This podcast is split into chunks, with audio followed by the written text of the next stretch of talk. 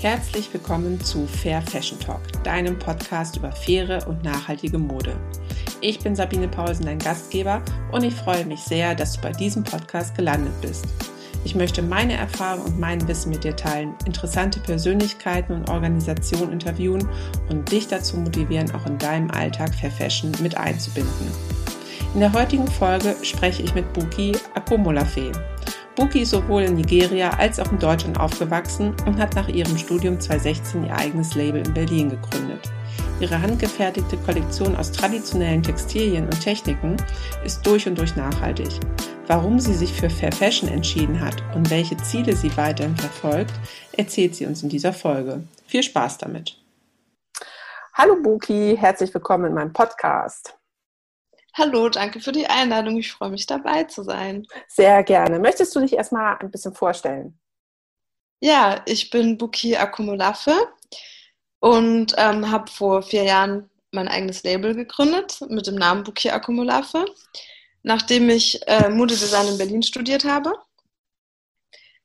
Genau, und dann habe ich beschlossen, ein eigenes Label zu gründen, habe lange recherchiert nach Materialien, weil mir schon immer klar war, dass ich ein nachhaltiges Label gründen möchte und dann vor vier Jahren gestartet mit meiner ersten Kollektion.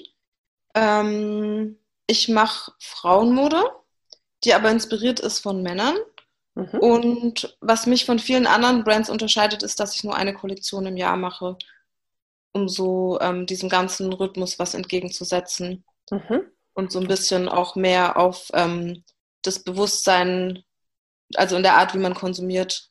Das ist mir total wichtig, da zu schauen, ähm, das Konsumverhalten auch zu verändern in dieser ganzen Schnelllebigkeit mhm. heutzutage. Ja, verstehe ich, klar. Kommen wir auch gleich nochmal drauf zu. Mich würde erstmal mhm. interessieren, genau, du bist ja in zwei unterschiedlichen Kulturen aufgewachsen. Deine Mutter ist aus Deutschland, dein Vater ist aus Nigeria. Ähm, was hat dich dadurch irgendwie besonders geprägt? Ähm, zum einen ja, das sind sehr, sehr unterschiedliche Welten. Ich habe meine frühe Kindheit in Nigeria verbracht. Das heißt, so meine ersten intensiven Jahre, ähm, wo ich im Projekt, also wir sind, haben im Projekt von meinem Vater gelebt, der eine NGO hat und wo der Fokus auf nachhaltige Landwirtschaft liegt. Deswegen war ich da auch schon in Berührung mit ja, einem Lebensstil ähm, im Einklang mit der Natur und auch schon mit Textilien, weil meine Eltern damals auch schon eine Werkstatt hatten, wo gefärbt und gewebt wurde und auch genäht. Deswegen hatte ich schon ganz früh so einen Zugang mhm. dazu. Das hat mich sehr geprägt, würde ich sagen. Und dann ähm, in Deutschland so ein bisschen, ja, ich würde nicht sagen eine Art Kontrastprogramm, aber es ist schon eine ganz andere mhm. Welt. Klar auch gesellschaftlich eben ganz anders. Also dort ist es eher so im, im Community-Leben, so ganz viel zusammen mit unterschiedlichen Leuten und hier ist es mehr Einzelfamilien.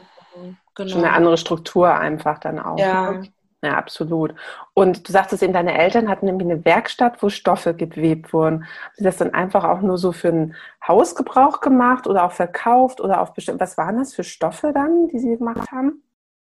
Das waren einmal Baumwollstoffe, die gebartigt worden sind, also mhm. verschiedene Färbetechniken. Und dann eben auch, ähm, es gibt ja in, in Westafrika die Schmalbandweberei, mhm. wo schmale Streifen gewebt werden, was ich auch heutzutage in meinen Kollektionen verwende. Mhm.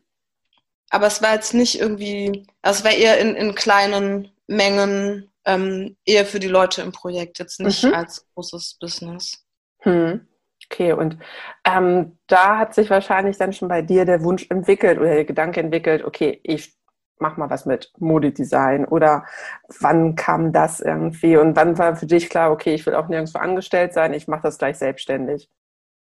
Ja, Mode, also ich war schon immer interessiert an Mode und daran, wie andere Menschen sich kleiden, aber ich war, ich wollte eigentlich nie selber Mode machen. Also ich wollte eigentlich immer okay. Fotografie studieren. Ach so, okay. Habe mich dann dagegen entschieden. okay.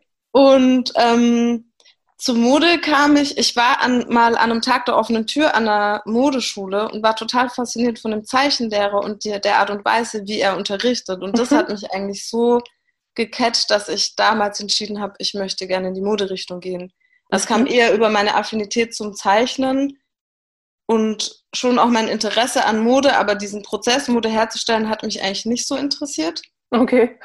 und jetzt aber ist es genau das, was ich am meisten liebe, genau die Prozesse. Hm, die Praxis dann auch, das umzusetzen, genau. oder? Also wirklich das Kleidungs- oder sich was zu überlegen und dann die Entwicklung irgendwie mit zu begleiten und nachher dieses Kleidungsstück auch in der Hand zu haben, oder? Also ja, für mich ist das Spannendste wirklich der Prozess, genau diese kleinen mhm. Schritte dazwischen, was dazwischen passiert oder auch nicht mhm. passiert. Und ähm, diese Abwechslung auch, das mhm. ist das, was mir total viel Spaß bereitet und Freude. Mhm. Und du sagtest vorhin schon, du hast dich eigentlich schon immer für nachhaltige Mode interessiert. Ähm, dann war das auch schon wirklich klar, dass du ähm, nach deinem Studium Modedesign dich selbstständig machst, irgendwas mit, ja, dann Fair Fashion mit nachhaltiger Mode? Oder äh, hattest du da schon eine bestimmte Idee dann im Kopf dafür? Ich glaube, unbewusst hatte ich schon eine bestimmte Idee, aber das hat so eine Zeit gebraucht, um so Realität zu werden. Ähm, weil mir schon während dem Studium ganz früh klar wurde, so wie das aktuelle Modesystem ist oder was ich davon mitbekommen hat, hatte, ähm, hatte ich gar keinen Zugang dazu. Es war mir so ein bisschen mhm. fremd und genau das, was ich eigentlich nicht wollte. Und ich habe einfach gemerkt, ich liebe es, Kleidung herzustellen. Ich liebe es, Menschen einzukleiden, mit Textilien zu arbeiten. Aber so, wie es in vielen Firmen praktiziert wird, wollte ich einfach nicht arbeiten. Mir war klar, es gibt eigentlich fast keine Möglichkeit, vor allem auch mit der Entscheidung in Berlin zu bleiben. Mhm. Weil hier zu dem Zeitpunkt, als ich dann fertig war mit meinem Studium, es gibt halt viele kleine Labels, aber es ist natürlich mhm. dann auch schwierig, davon zu leben. Und dann ja. habe ich entschieden, mich selbstständig zu machen. Und unter anderem auch, weil ich eben in meinem Studium konnte ich mich nur begrenzt ausdrücken mhm. mit dem, was ich eigentlich machen wollte oder was ich auch jetzt mache, mit den, zwischen den verschiedenen Kulturen und auch mit Textilien von anderen Ländern zu arbeiten. Das war im Studium nicht so möglich. Und jetzt kann ich das machen und ähm, versuche da auch so eine Brücke zu schlagen zwischen Westafrika und Europa. Mhm. Ja, du legst auch ziemlich viel Wert auf traditionelle Handwerkskunst. Die bindest du ja auch ein mit in deinen Kollektionen.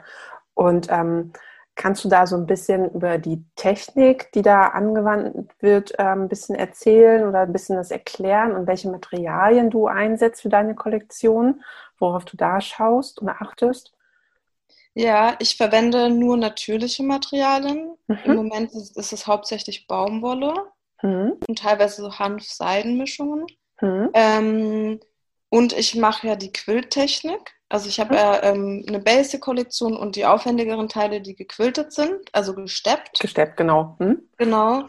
Und mhm. dafür, ähm, es gibt da verschiedene Arten zu quilten. Es gibt eine Technik, dass man von Hand steppt, dann hat man eben verschiedene Lagen Stoff und mhm. steppt verschiedene Muster mit, der, mit Nadel und Faden von Hand. Ich mache das mit der Maschine okay. und habe dann also ich arbeite so, ich habe ja die African Wax Prints, das sind Musterstoffe. Ja. Die verwende ich auf der einen Seite und auf der anderen Seite habe ich einen einfarbigen Stoff und in der Mitte entweder dünne Stofflagen oder eine Watte, also so eine gepresste ähm, Baumwolle. Mhm. Und dann steppe ich quasi die Muster und spiele so ein bisschen auch mit diesem, also man kann auch die gequilteten Teile beidseitig tragen. Das heißt, auf der einen Seite gibt es Textur und Muster mhm. und Farbe. Und auf der anderen Seite ist einfarbig und nur Textur. Also so ein bisschen so ein Spiel mit, mit, mit Farben und Sachen, die ins Auge stechen, aber auch mit Textur und Haptik. Hm.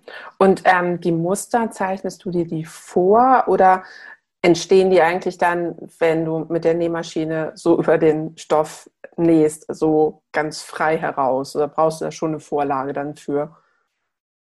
Ich habe keine Vorlage, meine Vorlage ist das Muster. Ach so, also, okay. Den ich zeichne mir so gar nichts vor, ich mhm. arbeite sehr intuitiv mhm. und arbeite immer mit dem Muster, was ich habe. Also ich wähle auch die Muster ganz gezielt danach aus, ob sie sich gut steppen lassen oder nicht. Okay. Das habe ich mittlerweile mit den Jahren so ein bisschen herausgefunden, mhm. welche mhm. Muster sich gut steppen lassen. Also deswegen habe ich eher grafische Muster, weil florale Muster funktionieren mit der Technik, die ich verwende, nicht ganz so gut. Ähm, Wobei ich auch florale Muster habe und da dann gucke, wie ich, was für Steppungen gut funktionieren. Also ich probiere ganz viel aus und habe super viele Proben, äh, Steppungen quasi als Probestücke, bevor ich an das große Stück gehe. Hm. Immer, also mir ist es total wichtig, dass es von beiden Seiten gut aussieht und das ist einfach auch so ein mhm. längerer Prozess. Und das machst du auch komplett alleine. Da hast du auch keinen, der dir da hilft, weil, also ich finde das schon aufwendig, solche Stepptechniken ja, halt dann. Also da brauchst du ja wirklich für ein Kleidungsstück äh, recht lange, bis das dann wirklich dann auch so aussieht, wie du es möchtest. Und ähm, ja, es sind ja einfach ziemlich viele Nähte, die du da auch verarbeitest. Ne? Mhm. Ich mache es alleine, aber ich habe auch eine Unterstützung. Okay. Aber die Steppungen mache ich alle alleine. Für mich ist es meine meditative Arbeit. Mhm. Also ja, kann ich mir gut vorstellen, glaube ich. Na, wenn es ein paar Tage in Folge ist, ist es auch schmerzhaft, ja. aber ähm, nicht Meditation. Und hast du dir das selber beigebracht? Du hast dir das während des Studiums dann irgendwie angeeignet? Oder gibt's da, ähm, oder hast du in Afrika dann sogar noch irgendwie was mitgenommen an, sag ich mal, Techniken, die du jetzt nutzen oder umsetzen kannst? Jetzt in Bezug auf das Steppen oder Genau, ob es da irgendwelche Kniffe oder Tricks noch irgendwie besondere gibt oder ob du das alles so selber irgendwie angeeignet hast. Das habe ich mir selber angeeignet. Also ich habe natürlich, ich, das war so ein bisschen meine Bachelorarbeit, ist so ein bisschen der Ausgangspunkt mhm. dazu, weil da habe ich ähm, okay. damit angefangen. Und es ist auch ganz lustig, weil ich eigentlich Quills und diese Steppungen, ich mochte das gar nicht. Mhm. Und bin irgendwie durch Zufall dazugekommen, habe es dann lieben gelernt, weil ich dann so meinen eigenen Weg da drin gefunden habe. Mhm. Und mittlerweile mag ich es voll gerne. Ähm, ja, ich habe ehrlich gesagt ganz viel ausprobiert und geguckt, wie es und so mein, meine eigene Technik auch so ein bisschen da drin gefunden. Mhm. Und da würdest du auch sagen, das ist eigentlich so das Besondere auch an deiner Kollektion, diese Stepp, also Quilt-Technik. Ja, ja. Ne? Und ähm, das ist ja eigentlich dann eher so beeinflusst ähm, aus Afrika. Hast du auch irgendwelche Einflüsse jetzt sozusagen aus Deutschland, wo du sagst, okay, das ist jetzt prägnant aus Deutschland für meine Kollektion oder ähm, ist da doch eher der Schwerpunkt ähm, von der afrikanischen Kultur mit eingeflossen? Ich würde sagen, das ist eine Mischung aus beiden und diese Quilltechnik ist gar nicht unbedingt aus Afrika, die ist, also ist inspiriert von, von einer gewissen Gruppe in Senegal, die so Patchwork-Kleidung trägt, aber die Quilt, mhm. also die tragen nicht gesteppte Sachen, sondern eher Patchwork. Und darüber bin ich dann durch Recherche zum Quilten gekommen. Deswegen ist es gar nicht typisch ähm, ah, okay. mhm. Technik. Okay. Was dort eher ist, ist eben Webstoffe, ne? so gewebte Stoffe. Und ich mache so eine Mischung aus beiden. Also zum Beispiel bei meinen Schnitten, ich arbeite sehr akkurat was mhm. ich sagen würde, ist auf jeden Fall ähm, so aus Europa oder Deutschland inspiriert. Auch meine Hemden mhm. total alles ganz klar und ähm, ja, da achte ich total äh, auf kleine Details. Mhm. Dann aber gleichzeitig arbeite ich wieder sehr frei. Also es ist immer so eine Mischung aus mhm. komplett ähm, so auf eine streng auf eine Art und dann aber wieder ganz mhm. locker. Das heißt dann die mhm. Formen, dann ist der Kragen total perfekt, aber unten geht das Teil wieder so locker auf. Also es ist immer so eine Mischung aus beiden und auch so manchmal eine Schnitte, weil ich hatte auch mal ein Praktikum in Nigeria bei einer Designerin gemacht mhm. und da wird ganz, ganz frei gearbeitet und fast alles nur von Hand angezeichnet. Und es war für mich total schön zu sehen, weil ich so eine gute Mischung für mich entwickelt habe, wie ich sehr frei arbeite, aber doch akkurat gleichzeitig. Ja, das kann ich mir auch gut vorstellen. Gute Ergänzung irgendwie dafür auch. Ne? Genau. Ne? Ja, glaube ich. Und genau, du ähm, produzierst ja in deinem eigenen Atelier in Berlin oder gibt es auch manchmal was an kleine Produktionsstätten in Berlin raus. Mhm. Ähm, wie siehst du denn die ähm, Produktionsentwicklung in Afrika eigentlich? Also sowohl für Fair Fashion als auch ähm, ja, für Fast Fashion. Fast Fashion wird ja auch sehr viel schon da hinausgelagert. Hast du da irgendwelche Berührungspunkte ähm, zu oder hast du da irgendwie schon mal was mitbekommen? Also meinst du, ob ich da Leute kenne, die was machen? Genau, oder? ob du so Produktionsstätten kennst oder ähm, was hast du so mitbekommen, wie sich das so entwickelt? Ähm, also laut meiner Erfahrung ist zum Beispiel Äthiopien wird sehr viel von Chinesen eingenommen, mhm. die bauen da Fabriken auf und lassen dort produzieren und ähm, ob du da irgendwie schon ja, irgendwelche Berührungspunkte hattest und irgendwelche Kontakte hattest oder auch versucht hast, sogar vielleicht für dein Fair Fashion Label kleine ähm, Produktionslinien ähm, zu gestalten? Also bisher noch nicht. Hm. Aber ich möchte sehr gerne auf jeden Fall, am liebsten natürlich in Nigeria, weil ich dazu einen Bezug habe, ähm, da auch einen Teil gerne produzieren und dort ähm, Werkstätten unterstützen, weil gerade in Nigeria mhm. passiert gerade ganz viel und es gibt ähm, mhm. immer mehr Produktionsstätten und auch ganz viele Labels, die dort nachhaltig produzieren. Mhm. Ähm, deswegen ist es schon mein Ziel, da auch ähm, meinen Fokus hinzusetzen ja. und auch dann mehr Stoffe von dort direkt zu beziehen und dort wirklich mit, ähm, ja, direkt mit Menschen dort zusammenzuarbeiten. Mhm.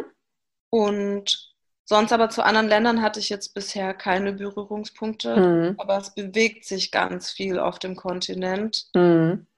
Positiv wie negativ. Ja, ist leider schwierig. Ne? Mhm. Teilweise auch.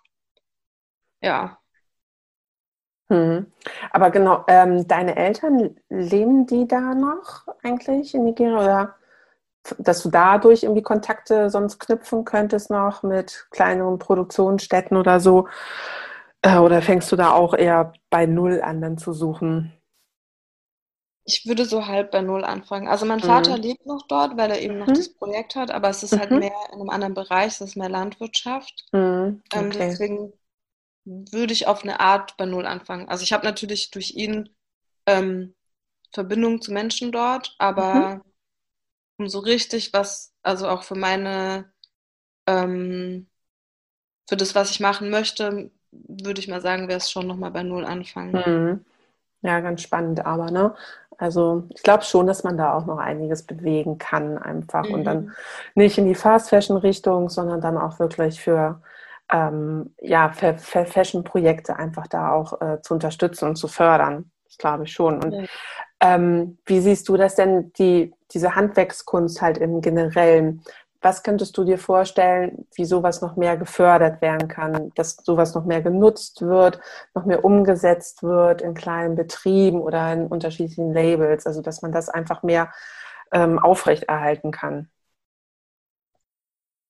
Ja, am besten ist es eigentlich wirklich immer mit, mit direkt mit Handwerkern oder Handwerkerinnen zusammenzuarbeiten, mhm. mit, mit Communities, ähm, was auch mein Ziel ist aber dazu ist es halt, also merke ich zum Beispiel, es ist total schwierig von hier aus das zu machen. Also es ist eigentlich mhm. wichtig, mal in die Region zu reisen, wo man mit Menschen zusammenarbeiten möchte oder Leute zu kennen, die da sind, um dann zu einer Zusammenarbeit zu kommen. Ja. Aber ich finde es total wichtig, weil meiner Ansicht nach, also ist auch für mich ein Ziel, ist es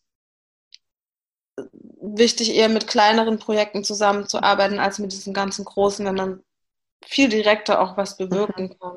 Auf jeden Fall, na klar. Genau. Was glaubst du, was könntest du denn mit deiner Mode, mit deiner Kollektion verändern oder äh, beeinflussen? Hast du dir darüber schon mal Gedanken gemacht? Oder was ist dein Ziel eigentlich so? Du hast ja schon gesagt, okay, du machst nur eine Kollektion im Jahr. Mhm. Damit hast du ja schon mal ein Zeichen sozusagen gesetzt. Ähm, dann, okay, setzt du traditionelle Handwerkskunst halt um. Hast du da noch irgendwelche anderen ähm, ja, Mission eigentlich, die du mit deiner Kollektion ähm, umsetzen möchtest?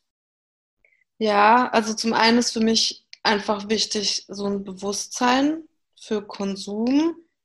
Dann aber auch, dass der Wert von einem Kleidungsstück wieder geschätzt wird. Mhm. Weil einfach die letzten Jahre hat Kleidung total an Wert verloren. Und ich merke es bei mir und auch bei anderen Labels, die eben einen gewissen Preis haben, weil wir unter bestimmten Bedingungen produzieren. Es ist ganz oft dieser Moment, dass wir anfangen, uns zu rechtfertigen, warum wir den Preis haben, weil der Wert einfach gar nicht mehr gesehen wird dafür. Und das wünsche ich mir, dass so meine Mission oder Teil meiner Mission, da wieder eine neue Wertschätzung zu bekommen, ähm, allgemein für Bekleidung und diese ganzen Prozesse, weil es einfach so viele Menschen in der ganzen Lieferkette ähm, mit drin stecken. Und mh, mm, für mich ist auch Bildung ein großer Teil. Und mhm. das kommt natürlich auch über Konsum, über wie, ähm, wie transparent bin ich, ne? Dass, mhm. Also dass, dass quasi die KonsumentInnen auch teilhaben an den ganzen Prozessen und nicht nur das fertige Produkt, sondern wirklich, was steckt alles dahinter, um auch zu sehen, ähm, ja, dass ein Kleidungsstück nicht nur ein Teil ist, was so mal schnell, schnell irgendwie gemacht wird, sondern da steckt einfach viel mehr dahinter. Genau, was für Menschen oder wie viele Menschen da auch oh. einfach involviert sind und so in so einem Prozess. Ne? Ähm, ja. Apropos Bildung, äh, ich habe gelesen, du bietest ja auch Workshops für Geflüchtete an, teilweise. Ähm, was können die dann aus diesen Workshops mitnehmen oder was zeigst du denen dann? Ähm, ich mache verschiedene Workshops. Ich habe teilweise Workshops mit Geflüchteten gemacht, aber auch mhm. an Schulen mit Schülerinnen und Schülern. Ah, okay. Genau, und an Schulen, ähm, da versuche ich eben durch dieses, durch diesen Prozess eines Produkts, also wir machen nicht selten Kleidung, sondern eher kleine Produkte, mhm. zu zeigen, was eben dahinter steckt. Und durch diese Selbsterfahrung, wie lange ein Teil braucht, mhm. verändert sich eben das Bewusstsein auch zu einem Produkt. Und da sehe ich eben so einen ganz tollen Effekt. Und wenn ich die Workshops, die ich bisher mit geflüchteten Frauen äh, gemacht hatte, waren oft Frauen, die schon einen Background hatten im Nähen. Mhm. Und da ging es ganz viel eher um Empowerment, um so zusammen als okay. Frauen was zu machen, um sich auch ohne Sprache zu verständigen, ähm, sondern mit Bildern und also ne, auf einer ganz anderen Ebene. Ähm, da ging es weniger ums Nähen. Nähen war quasi das mhm. Tool mhm. zur Kommunikation, aber es ging ja. viel mehr um Gemeinschaft und um sich gegenseitig zu empowern. Ja, schön. Auch eine schöne Idee. Hattest du da Möglichkeiten, jetzt während Corona irgendwie was zu machen digital oder ist das leider alles dann flach gefallen? Nee, ich hatte ein paar Workshops an Schulen, aber sonst ist Ging das nicht, ne? Ja, glaube ich. Ja, schade. Gerade in so einer Zeit bräuchten sie das eigentlich, mhm. bräuchte man das dann auch, diesen Zusammenhalt und so, ne? Ja, wobei es da halt natürlich auch viel um einen Ort geht, wo man dann auch zusammen ist. Ne? Und mhm. sowas über digital ist halt anders. Also es ist ganz ja. viel wirklich um dieses Zusammen in einem Raum sein, sich austauschen. Mhm. Ja, glaube ich. Das fehlt natürlich und geht gerade nicht. Ne? Ja, schade. Hm. Mhm. Hoffentlich bald, ja. Ähm, Genau, für dich ist ja auch Sichtbarkeit sehr wichtig, hatte ich jetzt auch noch nicht irgendwie mal von dir gelesen. Ähm, welche Möglichkeiten siehst du denn oder wünschst du dir denn in der Modeszene, insbesondere im Hinblick auf BIPOC, also People of Colors? Mhm. Also einmal die Sichtbarkeit in der Art, ähm, wie sich verschiedene Labels nach außen präsentieren, das heißt durch die Bildsprache, dass eben mhm ein viel, viel diversere Models oder Personen, die Bekleidungsstücke tragen, gezeigt werden. Und dann aber natürlich auch immer in den jeweiligen Teams. Also es hat, ich finde es total wichtig, dass eben auch in jeder Firma oder in jedem Label, egal eigentlich wo, das Team divers ist und dadurch mhm. verschiedene ähm, Interessen auch ähm, Raum bekommen. Mhm. Engagierst du dich da auch irgendwo in, in welchen Gruppen und das weiter zu fördern oder ähm, damit das noch mehr präsent wird? Oder was, oder was kann man allgemein tun, damit es irgendwie mehr gesehen wird, dass da was getan werden muss, auch einfach? Also meinst du jetzt nach außen mhm. oder ähm, auch bei den Labels, dass die halt auch oder äh, in Brands, dass die halt sehen, ah stimmt, okay, das fehlt mir hier irgendwie einfach in meinem mhm. Unternehmen oder in äh, meiner Außendarstellung, ähm, dass man da halt irgendwie dann als Externer sozusagen ein bisschen Input geben kann oder auch beratenderweise dann zum Beispiel beiseite stehen könnte und sagen könnte, du passt doch dieses, jenes und welches an. Hast du da mal irgendwie was überlegt, da vielleicht auch mal zu machen? Das wäre ja auch gar nicht so. Ja, das stimmt Echt? bisher noch nicht, weil ich selber mit meinen ganzen Themen okay. beschäftigt bin und äh, nicht den Raum und die Zeit hatte. Aber ähm, es ist langfristig auf jeden Fall auch ähm, von Interesse. Ja. Mhm. Na gut, kannst ja mal überlegen. Vielleicht kriegst du ja nochmal irgendwo Platz, um das umzusetzen. Ja. ja. Und ähm, genau, du hattest gesagt, du wünschst 100% Baumwollmaterialien, ähm, aber das ist ja kein, keine Bio-Baumwolle. Da legst du jetzt nicht. Doch. In, ist auch Bio-Baumwolle, okay. Ja. Und was sagst du denn so allgemein zu den unterschiedlichen Siegeln und Zertifikaten, die wir so in der ganzen Textilwelt haben, sei es GOTS oder Fairtrade oder BCI oder ja, jetzt den grünen Knopf dann auch noch. Ähm, hast du da irgendwie eine Meinung zu oder wonach orientierst du dich dabei? Ähm, also ich orientiere mich schon nach äh, Zertifikaten. Mhm. ich habe hauptsächlich GOTS oder IVN Best zertifizierte ah, Stoffe. Okay. Wobei nicht ganz alle Stoffe von mir zertifiziert mhm. sind, weil die Wax Prints, die gibt es leider nicht mhm. in zertifiziert. Klar. Ähm, mhm. Aber ich habe zum Beispiel jetzt für meine letzte Kollektion auch Stoffe von einem kleinen Projekt aus Bangladesch bezogen, die eben mhm. keine Zertifizierung haben, weil es eine kleine Community mhm. ist. Und dann ist mir persönlich das sogar wichtiger, die Leute persönlich zu kennen und kleine Communities zu unterstützen, als jetzt ja. Hauptsache ein Material zu haben, was zertifiziert ist. Aber ich finde es total wichtig, vor allem für große Firmen, dass es eben einen Anhaltspunkt gibt und mhm. Bedingungen, wie ein Material produziert wird und was eben für soziale Standards und ähm, ökologische Standards, dass die eben gelten. Also das finde ich mhm. total wichtig und gut. Aber natürlich ist es für kleinere Hersteller und Herstellerinnen schwierig ähm, umzusetzen, weil die natürlich auch viel kosten. Mhm. Und mir persönlich ist es dann, also wenn ich die Leute selber persönlich kenne und weiß, wie die Prozesse sind, dann will ich auch den Weg. Mhm. Ja, du ist auch völlig okay. Also es gibt ja auch unterschiedliche wir, Kriterien, wie man Fair Fashion auch einfach festlegen kann. Es mhm. muss ja mhm. auch nicht immer zertifizierte, um zertifizierte Materialien gehen. Und ja. ähm, wir hatten ja vorhin auch schon kurz das Thema Transparenz in der Lieferkette. Äh, was sagst du denn zu dem Lieferkettengesetz, was dann wohl hoffentlich äh, 2021 dann in Kraft treten wird? Ähm, ich denke, du bist da wahrscheinlich ein Befürworter. Ja. Auf jeden Fall. Ähm, was meinst du, wir können das oder ja, nicht sollten, aber können das alle Unternehmen dann auch wirklich so umsetzen, wie man es sich so wünschen würde? Also das ist eine gute Frage. Wahrscheinlich wird es am Anfang schwer werden, aber ich glaube, das ist der einzige Weg, um eine nachhaltigere ähm, Produktion auch zu gewährleisten, gerade eben bei größeren Firmen. Und es gibt ja einfach so viele Wege, mhm. die auch viele nehmen, um sich irgendwie so durchzumauscheln. Deswegen mhm. denke ich, dass, also mit, ich dachte immer, okay, wir können auch an die Vernunft der Menschen appellieren, aber manchmal ähm, mhm. sind Gesetze doch ein wichtiger Bestandteil, um auch langfristig was zu verändern, weil es gibt wir sind natürlich in, im Bereich Nachhaltigkeit immer noch in einer kleinen Blase. Ähm, und um so wirklich für die ganze Gesellschaft oder auch für die Umwelt was zu verändern, bin ich mittlerweile auch an dem Punkt, dass ich denke, dass Gesetze da wichtig sind und auch ein wichtiger Weg.